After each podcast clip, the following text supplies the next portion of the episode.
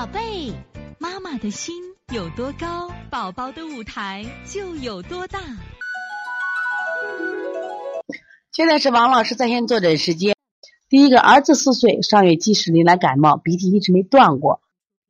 半个月时间，医生问鼻说鼻炎。孩子上个月发烧两次，发烧及时推拿一次就好了，没注意看喉咙，发现扁桃体一边肿大厉害。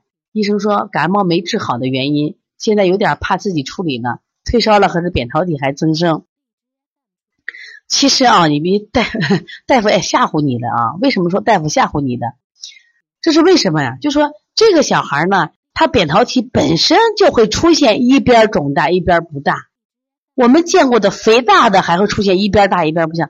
你看我们原来见的张伟家，张伟家就一个大一个小，那大夫就吓你的啊，不要害怕。这个小孩呢，就是如果鼻涕一直不好的话，你真的考虑鼻炎，这是肯定的。一般鼻涕最多十天，你十天好不了，你就考虑是鼻炎了。因为鼻炎它是在阴里面，它不太好好。这种情况下，往往鼻炎的孩子，我都建议你去查一个过敏和食物不耐受。虽然我们讲，呃，要调理脾胃，但是呢，你在治急症的时候，我建议还是怎么样，可以先规避一下啊。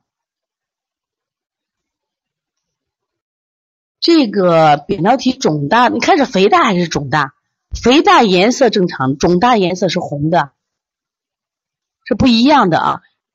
所以肿大是红的，所以在这样情况下，肿大清热，肥大的话，你就考虑什么呀？是增生，增生呢是有刺激，把食物解决一下就会好了。最近女儿鼻涕一个多月了，需要打鼾又大了，打鼾是这样子啊。这个，如果你打鼾，刚才讲了，你考虑考虑考虑不考虑这个？考虑一下，他头两侧烫不烫？两侧烫的话，对，那你就做两侧。你可以上小米一样那样拔个管。另外呢，重点做清肺平肝、清大小肠、四横纹，关键太冲行间，还有这个腿两侧的什么呀？这个腿两侧的肝胆经啊。所以从现在开始学习小儿推拿，从现在开始。